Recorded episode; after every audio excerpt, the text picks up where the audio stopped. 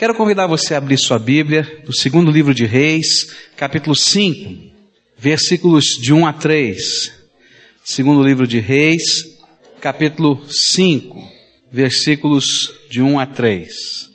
Ora, Naamã, chefe do exército do rei da Síria, era um grande homem diante do seu senhor e de muito respeito, porque por ele o Senhor dera livramento aos sírios e era homem valente, porém leproso. E os sírios, numa das suas investidas, haviam levado presa da terra de Israel uma menina que ficou a serviço da mulher de Naamã. Disse ela à sua senhora, Oxalá que o meu senhor estivesse diante do profeta que está em Samaria, pois este o curaria da sua lepra. Vamos orar a Deus mais uma vez. Pai querido, tu conheces o coração de cada um aqui. Tu conheces a necessidade, aquela que não é dita nem escrita, mas está guardada dentro da alma. Nós queremos ouvir a tua voz, nós queremos sentir a tua presença, nós queremos ser ministrados pelo teu Espírito Santo. Por isso eu quero te pedir, Pai, que nesse instante em que vamos meditar na tua palavra, o Senhor nos explique essa palavra mas aplique aquilo que o Senhor tem para a minha vida em particular e para a vida dos meus irmãos aqui a cada coração. É aquilo que oramos no nome de Jesus. Amém e amém. Eu queria olhar para essa menina que estava na casa de um grande general dos tempos antigos, de um homem tremendamente poderoso na Síria, chamado Naamã. Nós temos olhado ao longo dessas semanas para a vida de gente simples que fez diferença.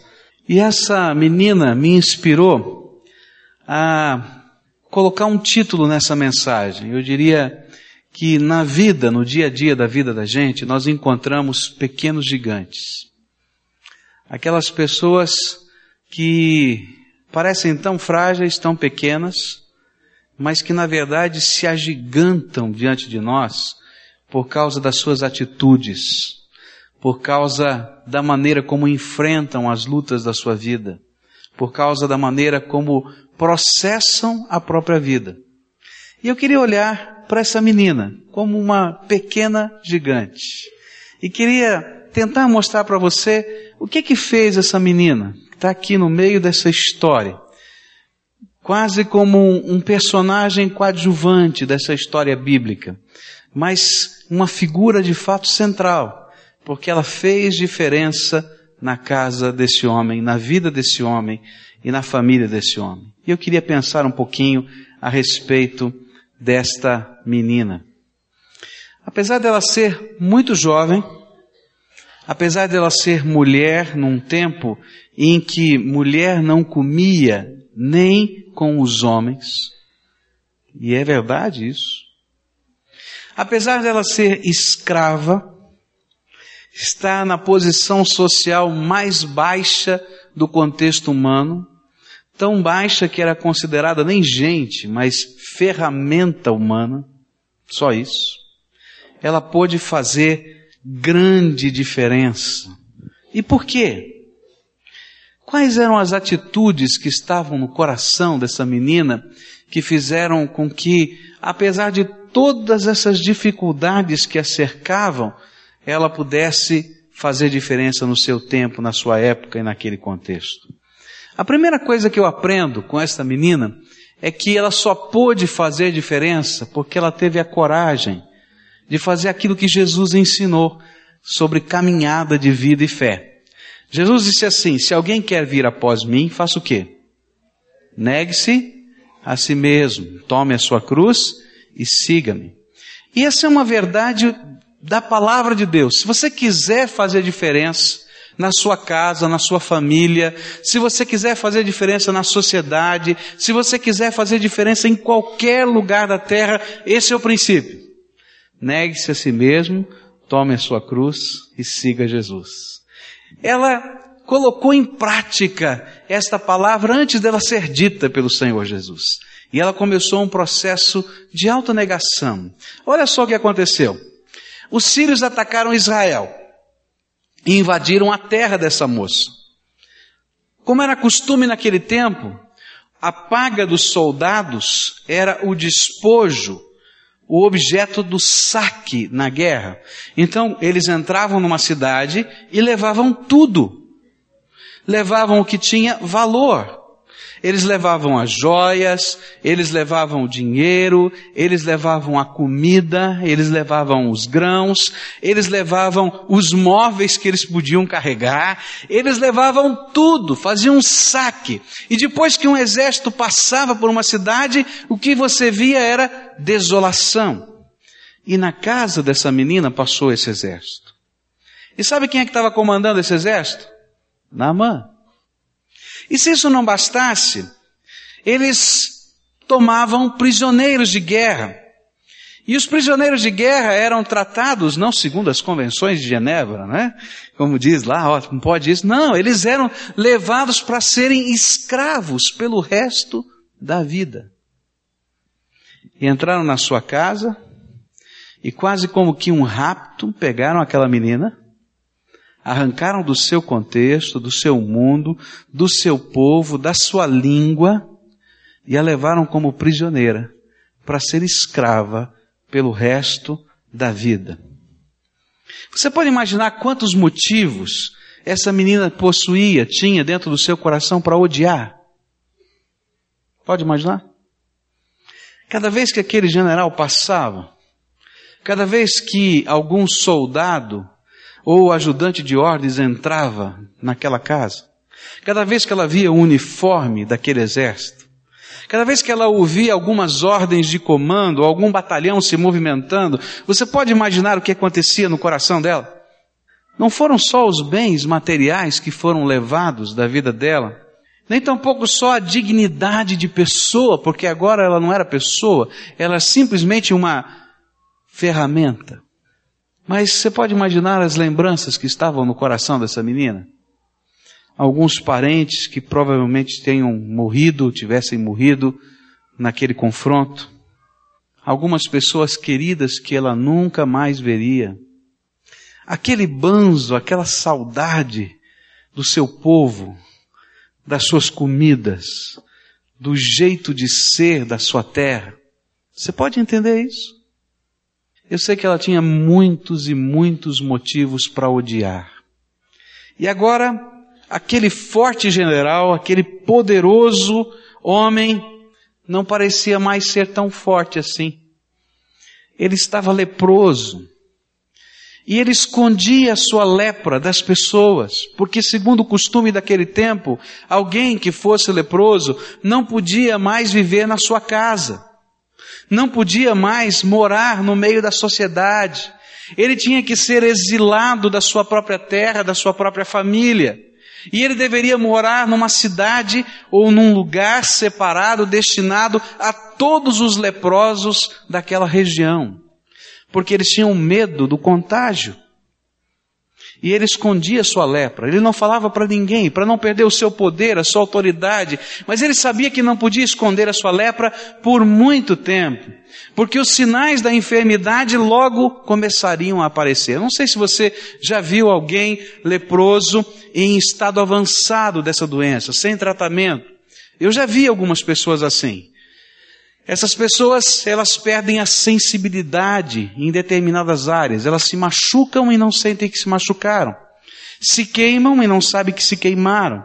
E aí começam a surgir feridas, grandes machucados, difíceis de tratar. Algumas áreas do corpo, especialmente as extremidades do corpo, começam a sofrer degeneração. E algumas pessoas perdem os seus dedos, os dedos do pé, o nariz, e ele sabia que não podia esconder por muito tempo aquela lepra. E havia uma convulsão dentro da casa. E agora era um momento muito complicado no coração daquela menina. Com certeza havia uma parte dela que dizia assim: bem feito. Tá vendo? Você aprontou lá na nossa terra, fez o que fez, agora a mão de Deus está sobre você. Bem feito. Porque ela tinha muitas razões para odiar. Mas tinha um outro lado dela. Talvez você não entenda muito bem quando essas coisas acontecem dentro do teu coração, que dizia assim: Deus pode curar esse homem. E com certeza uma luta aconteceu no coração dela. Será que eu posso dizer a esse homem que há uma esperança? Alguma coisa dentro dela dizia assim: não, esse homem não merece esperança nenhuma. Absolutamente nenhuma. E um outro lado dela dizia assim: o Senhor ama Nama. Sabe, esse conflito existe em várias circunstâncias da minha vida e da sua vida. Todos nós. Todos nós enfrentamos problemas, todos nós enfrentamos injustiças. Quantas injustiças você já enfrentou na sua vida? Algumas maiores, outras menores. Eu me lembro quando era garoto, e um dia meu pai me deu uma bronca brava mesmo, né? Um negócio que eu não tinha culpa. Mas quanto tempo aquilo ficou doendo dentro do meu coração, até que um dia disse, pai, o senhor foi injusto comigo. Não foi desse jeito. E eu chorava para dizer para meu pai, porque ele tinha sido injusto por causa daquela bronca. Quantas coisas acontecem no dia a dia da gente, que a gente vai carregando aqui para dentro do coração, que vão marcando a nossa existência. E quantas vezes, e quantas vezes, nós somos deparados com a possibilidade de ser uma bênção para as pessoas que nos feriram. E aí a luta desta menina é a minha luta e a sua luta. Sabe o que eu aprendo na palavra de Deus? Eu aprendo que ninguém faz diferença nessa terra se não aprender a lição que essa menina nos ensina, a negar-se a si mesmo. Negar-se a si mesmo é alguma coisa complicada. É abrir mão dos seus sentimentos. É se compadecer, no caso daquela menina, da dor do general que a fez escrava e da família que a tratava como não uma empregada, mas uma ferramenta. Sabe, os pequenos gigantes são assim. Há algo da graça de Deus que trabalha neles e por isso, eles são capazes de perdoar. De pegar toda aquela ofensa que está amarrando, doendo, machucando o coração e entregar para o Senhor para serem livres. Esses pequenos gigantes são aqueles que têm capaz, capacidade de amar e de amar aqueles que lhe ofenderam, que lhe machucaram. E não somente amar, mas abençoá-los, não só em palavras, mas com gestos e ações. Por isso, esses pequenos gigantes são aquelas pessoas que por onde passam deixam um rastro de bênção nesta terra. É gente simples. Pode ser um escravo, mas deixa uma marca tremenda. Chega aquela menina e diz: Senhora, e essa expressão senhora naquele tempo não queria dizer um, um código de tratamento, mas queria dizer meu amo, meu dono. Então, minha dona, eu quero dizer uma coisa para você. Eu gostaria muito que o seu marido conhecesse um profeta que tem na minha terra. Deus o tem usado poderosamente. E eu tenho certeza que ele vai poder invocar a bênção de Deus para a cura do general Namã. E sabe, essa palavrinha pequenina, pequenina, foi um abrir de alma. De alguém que não se alegra na dor e no sofrimento nem daqueles que ofenderam, mas que é sempre instrumento de graça. Como essa gente faz falta nessa terra. Como essa gente faz falta dentro de casa e dentro da família. Sabe o que acontece dentro das nossas casas? O que é muito normal acontecer, especialmente, por exemplo, marido e mulher, né? A gente tem um tratamento que eu chamo tratamento de espelho. Se um está sorrindo, o outro também sorri. Agora, se um já começa a rosnar, o outro rosna mais alto. Não é assim? E aquilo a gente vai virando uma confusão dentro da casa. E quando surge um problema, e quando surge uma mágoa, e quando surge uma injustiça, uma ofensa que não é passageira, que dói, a gente fica esperando a maneira de rosnar de novo. E aí um ciclo de desgraça vai sendo semeado dentro da nossa casa. Sabe, a sua casa precisa de um pequeno gigante, você. Aquela pessoa que esteja disposta a abrir mão de si mesmo. De abrir mão, às vezes, da injustiça, da dor. E fazer aquilo que a palavra de Deus ensina. E o que acontece nesse processo é que, na medida em que começamos a nos doar dessa maneira, na medida em que nós caminhamos desse modo, a nossa influência dentro da nossa casa, dentro do nosso trabalho, dentro do contexto da nossa vida, se agiganta. E não importa, não importa quem sejamos, se agiganta a influência. Anos atrás eu batizei uma senhora que Deus usou a sua diarista. A sua diarista não falava muito bem o português, e essa senhora estava lá trabalhando na casa. E essa senhora estava lá cantando, assobiando, alegre. E aquela senhora, psicóloga, casada, com um filho infeliz. E aquela senhora cantando, alegre, feliz, fazendo trabalho, subindo escada, limpando as coisas, correndo, tanta coisa.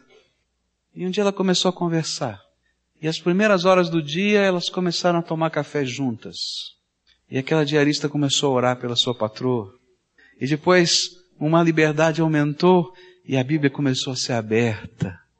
Anos depois, quando ela já era membro dessa igreja batizada, ela veio chorando aqui e disse assim, pastor, eu estou muito triste, porque a minha diarista vai mudar para Santa Catarina e eu vou perder a minha mãe, a minha mãe espiritual. E disse, olha, gente assim você não perde. Gente assim sempre vai estar cuidando de você onde quer que esteja, porque tem um coração tão grande para investir na vida dos outros. Queridos, esse mundo precisa de pequenos gigantes. E os pequenos gigantes estão espalhados pela terra. E nós somos desafiados por Deus a sermos esses pequenos gigantes no trabalho, na família, gente, na nossa casa. Como a nossa casa precisa disso. Você já viu quantos relacionamentos arrebentados dentro da família? E que não se consertam. Tem famílias que têm chagas, doenças, dores, que duram 20 anos, 30 anos. De irmão não conversar com irmão. De filhos que não olham mais para os seus pais. E existe muita dor verdadeira, justa, dentro do coração, mas que não resolve só gera ainda mais dor e mais dor. Esta menina me ensina que estas pessoas fazem diferença. E como fazem diferença. Eu me lembro de um homem chamado Dr. João La Selva, uma pessoa muito humilde, um médico, e um dia ele me falou da mãe dele. A mãe dele era lavadeira. E quando chegou o tempo dele estudar medicina, você sabe que ele precisava se dedicar em tempo integral. E todos ali na casa trabalhavam, e ele precisava trabalhar para ajudar dentro da casa. Mas a mãe dele disse: Não, meu filho, você vai estudar medicina. Ah, que bom. E quando ele entrou na faculdade, ela ficou feliz. Ele estava morrendo de preocupação, dizendo: Como é que eu vou estudar? Como é que vai ser a nossa casa? Eu disse: Não se preocupe, meu filho, eu vou lavar mais roupa. Então ele chegava às vezes da escola, ela estava já altas horas da noite ainda lavando roupa. E cantava. Os dedos carcomidos, machucados porque lavava no tanque. Mas cantava, feliz. Sabe, gente, a felicidade do nosso coração não reside nas coisas que nós possuímos mas na atitude da nossa alma. Você pode ter tudo e ser um grande do infeliz. Você pode estar cercado de gente e se sentir o mais solitário dos homens na face da terra. E geralmente, sabe o que acontece? É porque a sua alma está arrebentada. e nunca vai ser saciada a fome de justiça, a fome de reparo e de restauração. Até que um dia você tenha coragem de fazer o que essa menina fez e que Jesus ensinou. Para de buscar só os teus direitos. Abre mão de você mesmo. Coloca a tua vida e a tua história nas mãos do Senhor. E deixa Ele cuidar de você. E na medida em que a gente parece perder, é que a gente de fato ganha. Como nós precisamos de pessoas assim na igreja. Muito da comunhão entre os irmãos, entre irmão e irmão aqui dentro, nunca vai se ajeitar. Porque tem pecado, tem erro, tem falha, porque existem seres humanos. Tem alguém perfeito aqui dentro? Tem alguém aqui que se acha perfeito? Então, se você não é perfeito, eu quero dizer que você já machucou alguém. E, muito provavelmente, se você vive no meio de gente imperfeita, já foi machucado. E sabe, comunhão só vai existir se a gente aprender o que Jesus ensinou. Negue-se a si mesmo. Não vamos construir nada, espiritualmente falando, se a gente não aprender esse princípio da palavra de Deus. Nós não vamos terminar a obra do templo que está lá se a gente não aprender esse princípio da, obra, da palavra de Deus. Nós não faremos missões se a gente não aprender esse princípio da palavra de Deus. Nós nunca discipularemos ninguém. Discipular é acompanhar a vida de alguém, levar essa pessoa à firmeza do andar em Cristo. Nós nunca faremos isso porque sempre estaremos preocupados com alguma coisa para nós. Que Jesus quer que a gente seja parecido com essa menina que a gente seja gigante em dizer: Senhor, estou colocando a minha vida nas tuas mãos para te honrar. Negando direitos para mim mesmo, mas para que a tua glória resplandeça nesse lugar. Não é fácil. Quando o general Namã foi levado para encontrar-se com Eliseu, o Espírito de Deus queria ensinar essa mesma verdade a Naamã. Naamã era um homem tremendamente poderoso. E quando ele se aproximou da casa de Eliseu, Eliseu mandou o seu empregado falar com ele.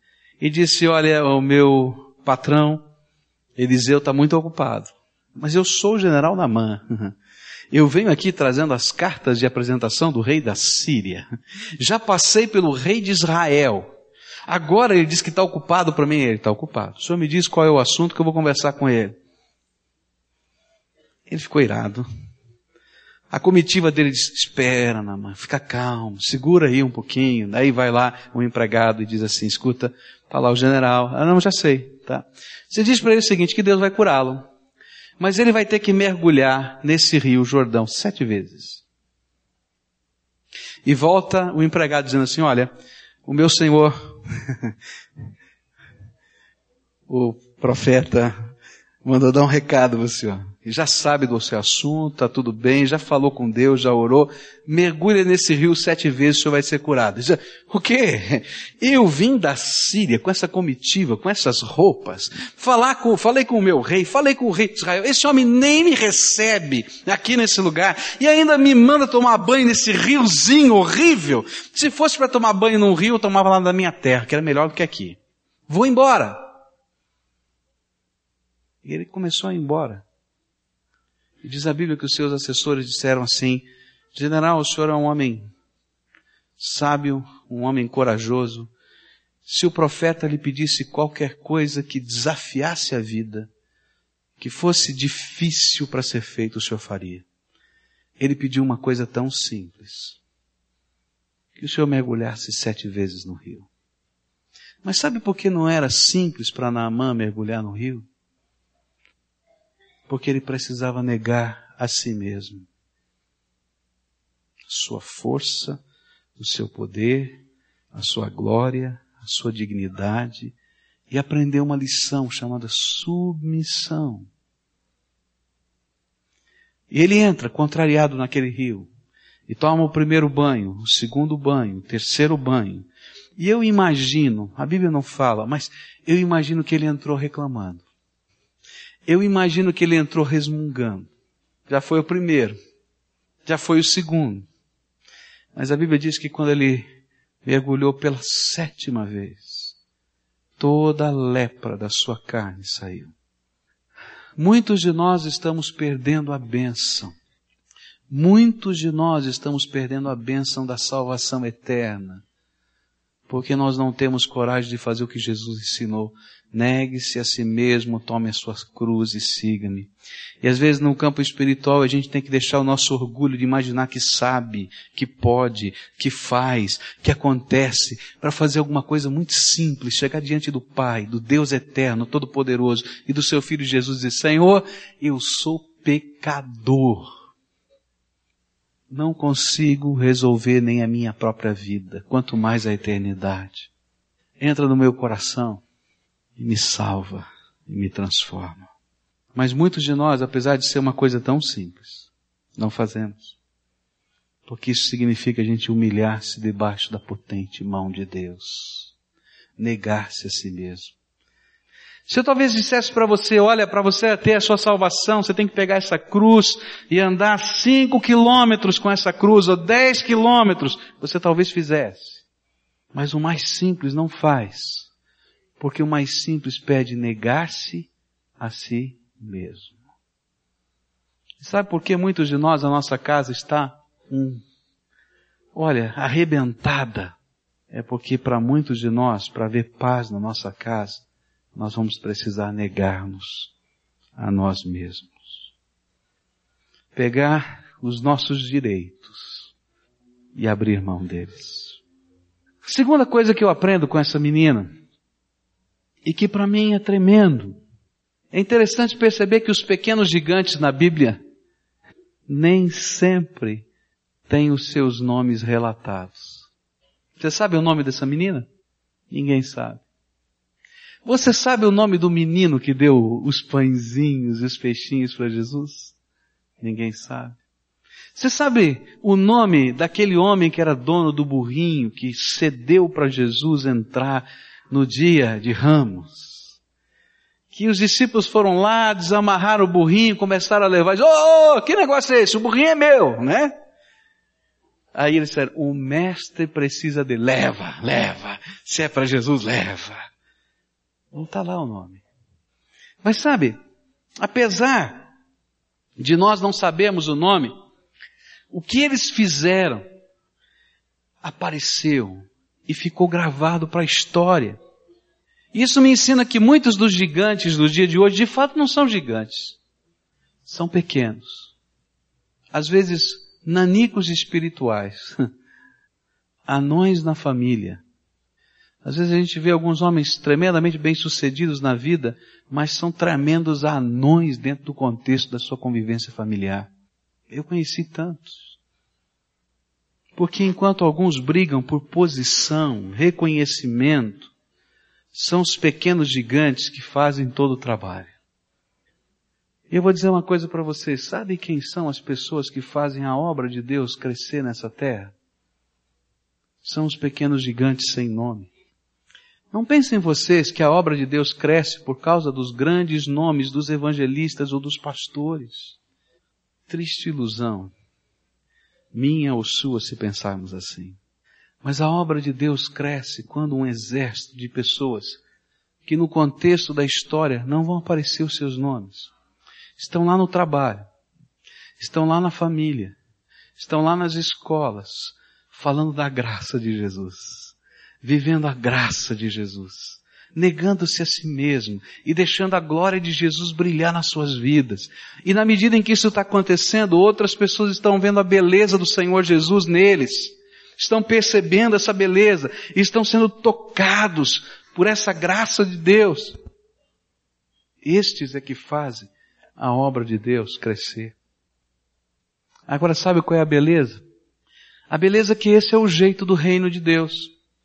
João Batista nos ensinou isso. Quando alguns dos seus discípulos estavam preocupados porque Jesus estava batizando. E os discípulos de Jesus batizavam mais gente do que João Batista. Ele olhou para os seus discípulos e disse uma coisa que com certeza os seus discípulos não entenderam, porque não faz parte da mentalidade natural humana. Ele diz assim: convém que ele cresça e que eu diminua. Você quer fazer diferença nessa terra? Negue-se a si mesmo. E quando você tiver coragem de negar-se a si mesmo, coloque um voto no seu coração.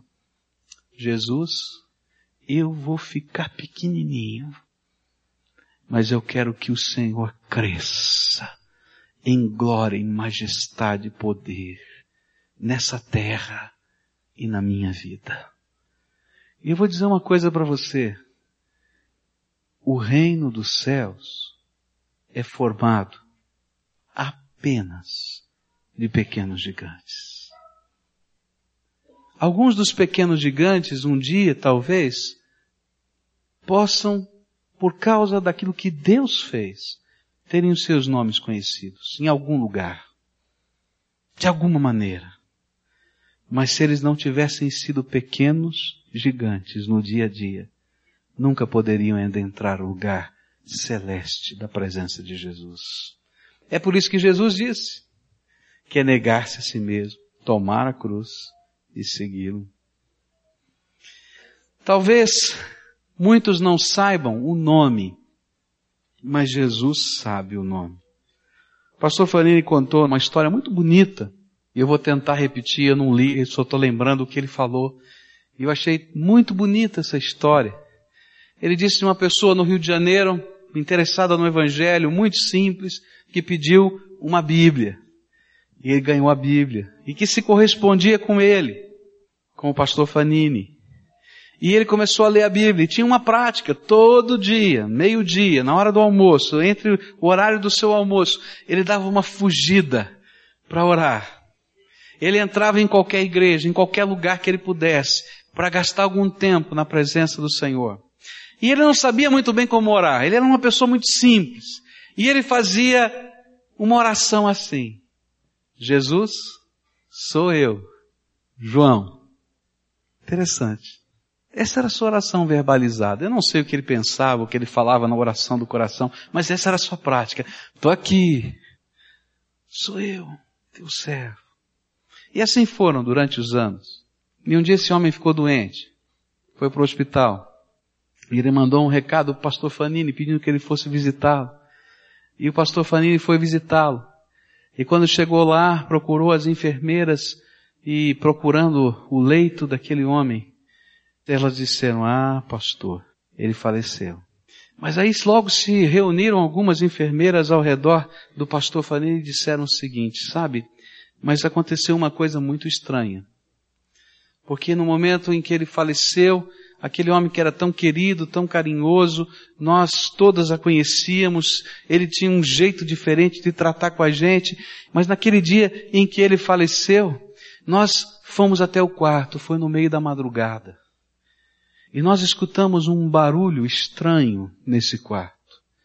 Como um ruflar de asas, algo esquisito, nunca vi aquilo. E enquanto ele passava, ele morria, nós ouvimos uma voz que dizia assim, João, sou eu, Jesus. O reino dos céus é feito de pequenos gigantes. Talvez ninguém saiba o teu nome, mas Jesus te conhece. E é a glória dele, o poder dele, a majestade dele que vai se manifestar na tua vida. Quando você tiver que lidar com aquela situação da tua casa, se você quiser ser um pequeno gigante que se nega a si mesmo, você não vai sozinho, nem vai no teu nome, porque se você for outra vez no teu nome, vai dar tudo errado. Você fez isso a vida inteira. Mas você vai agora em nome de Jesus. E Jesus é que vai na tua frente. E é Ele que faz a diferença. Porque a força, o poder, o gigantismo desses pequenos gigantes, sabe de onde vem? Da fé viva na pessoa de nosso Senhor Jesus Cristo. É de lá que vem. Porque são esses pequenos gigantes que ousam confiar em Deus, mesmo quando todas as pessoas enxergam o impossível. Lepra é impossível curar. Naquele tempo era. Mas ela enxergava o Deus dos impossíveis. São aquelas pessoas que agem em nome do Senhor, e porque agem não no seu nome, mas em nome do Senhor, são ousadas. Porque se dependesse da minha capacidade, da minha força, da minha autoridade, eu sei que não posso. Mas eu sei em quem tenho crido, Ele é poderoso. Seus atos, gestos, palavras, nos ensinam de um modo simples e fácil que é ter fé. Geralmente os pequenos gigantes não têm na ponta da língua as grandes explicações teológicas dos teólogos. Se você pedir para ele dar uma definição completa de Deus, bom, eu quero ver alguém aqui dar uma definição completa de Deus. Fazer um concurso aqui, quero ver. Difícil. Que Deus é infinito, como é que você vai circunscrevê-lo? Não dá. Mas qualquer assunto da teologia que você tente elaborar, talvez eles não tenham na ponta da língua, mas sabe o que acontece? Essas são aquelas pessoas que vivem estas definições no dia a dia da sua vida e da sua história. E eles são como que uma carta aberta de Deus nessa terra.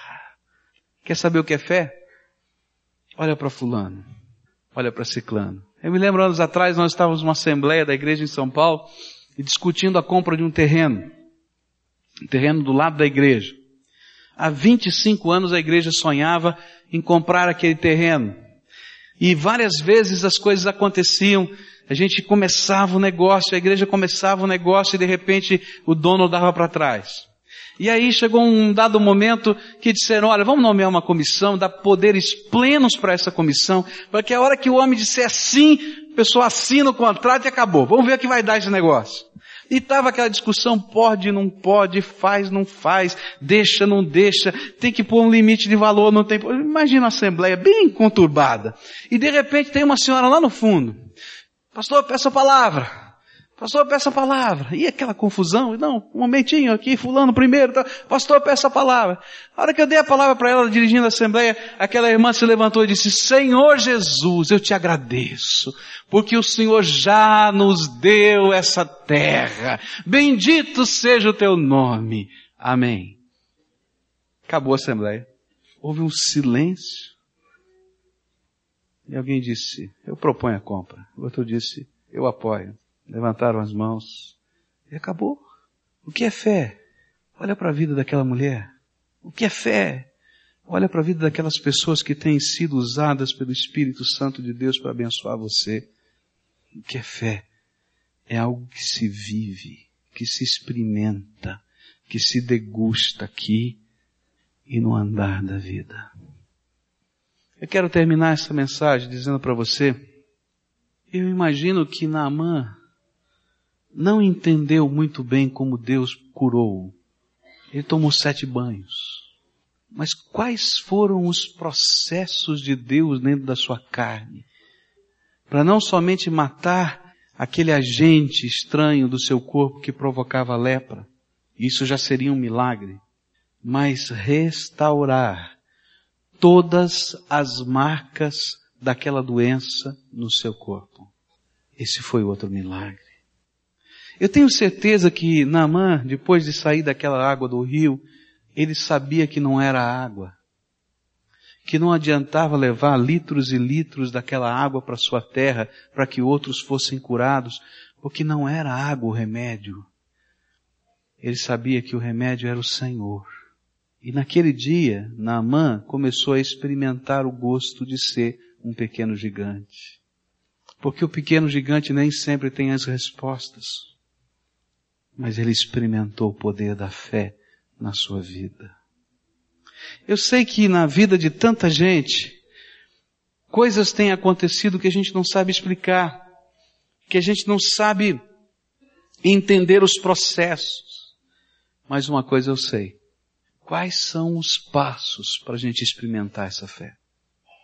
Primeiro, eu preciso me negar a mim mesmo. Em segundo lugar, eu tenho que me lançar nos braços do Autor e Consumador da minha fé, e esse eu sei o nome, Jesus. Terceiro, eu tenho que andar com Ele, dia a dia. Talvez eu não tenha todas as respostas, mas eu vou experimentar cada dia a graça e a misericórdia do meu Deus. Como esse mundo precisa de pequenos gigantes. Agora sabe qual é a beleza dessa história? É que Jesus convida todos os homens dessa terra, todas as mulheres dessa terra, a todos os jovens dessa terra, a todos os adolescentes dessa terra, a todas as crianças dessa terra, a toda essa terra, a experimentarem uma nova grandeza. A grandeza que não se ostenta em títulos, a grandeza que não se ostenta em possessões, mas a grandeza de alma, que é ter uma vida cheia da graça e da misericórdia do Senhor. A grandeza de passar por essa vida e por onde passarmos, fazermos diferença. Chega de ser um gigante pequeno, um anão na família, um anão nos valores morais, um anão na dignidade da alma, um anão na graça de Deus sobre o seu coração. E vem o desafio de Deus para mim e para você a sermos pequenos gigantes. Pequenos porque somos humanos, fracos e pecadores, mas que nos agigantamos por causa da misericórdia de Deus que se renova cada dia, cada manhã sobre a nossa vida. Talvez o caminho de hoje seja complicado. Seja, quem sabe, voltar para casa para pedir perdão para alguém. Voltar para se restaurar com alguma pessoa. Voltar para que barreiras que foram levantadas por causa de direitos caiam por terra. E a gente caminhe na graça e na misericórdia de Deus. Mas a primeira barreira que precisa ser derrubada está aqui, ó. Está aqui dentro do nosso coração. Eu queria orar com você, queria colocar a tua vida na presença do Senhor. Você sabe que o Espírito Santo falou com você, ele tocou o teu coração, ele revelou algumas coisas diretamente para você. Ele citou até o teu nome. Aí no teu ouvido você ouviu, ó, isso é para você. E eu queria hoje convidar você a fazer uma coisa muito séria que não é tão simples assim, porque vai contra a nossa natureza, que é negar-se a si mesmo. Abrir mão dos seus direitos. Negar-se a si mesmo quer dizer não para mim mesmo, e sim para Jesus na minha vida. Não para mim mesmo, e sim para ser uma bênção na vida de outras pessoas. Não para mim mesmo, mas ser um instrumento da misericórdia e da graça de Deus, uma carta viva de Deus nessa terra. Se você é essa pessoa aqui, o Espírito Santo está falando isso, eu queria te ajudar em oração. Queria pedir essa bênção de Deus sobre a tua vida. Creio que Ele que vai responder e o poder vem dele.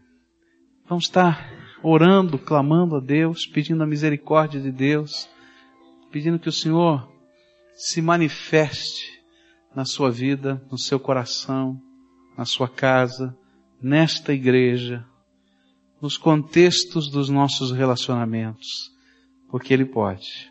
Mas vai começar aí no teu coração. Vai começar aí no teu coração.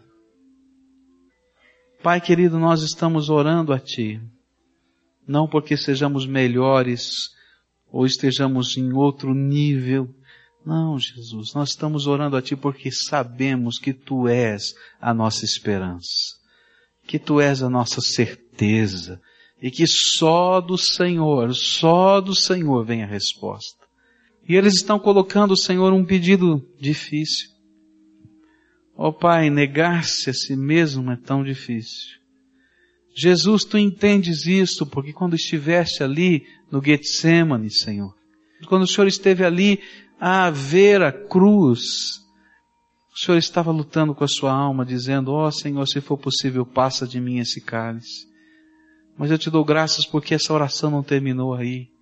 E o Senhor disse, mas não se faça a minha vontade, mas a tua, Senhor. Nós estamos aqui para te pedir, Senhor Jesus, faça a tua vontade na nossa vida. E se essa tua vontade implica em perder algumas coisas, para ganhar outras que são maiores e mais importantes, então, Pai, nós queremos aprender contigo a fazer isso. Ó oh, Pai, se esse abrir mãos de direitos é algo, Senhor, que está tão difícil e tão emaranhado dentro de nós. Eu quero te pedir que o Senhor agora revele o poder do Teu Espírito Santo, Senhor. Pai querido, eu creio que Tu és capaz de libertar pessoas. E eu quero te pedir agora, Pai, em nome de Jesus, que esse seja um tempo de libertação, primeiro dentro do coração, depois dentro da casa, dentro da família, Senhor. Depois, Senhor, nos relacionamentos interpessoais, de tal maneira que a glória e a beleza de Jesus sejam vistas na vida dessas pessoas. Senhor Jesus, constrói o teu templo aí dentro do coração deles. Enche com teu Espírito Santo. E que o sentimento não seja de dor ou de perda, mas seja de alegria, Senhor, porque o Senhor está transformando e revestindo de glória a nossa alma e o nosso coração. Senhor Jesus, transforma cada um desses teus servos queridos, amados, que o Senhor sabe o nome, em pequenos gigantes, caminhando por essa terra, caminhando no meio desta igreja, caminhando no meio dessa cidade. Ó oh, Jesus, escuta o nosso clamor e manifesta a tua glória. É aquilo que eu oro em nome de Jesus. Amém e amém.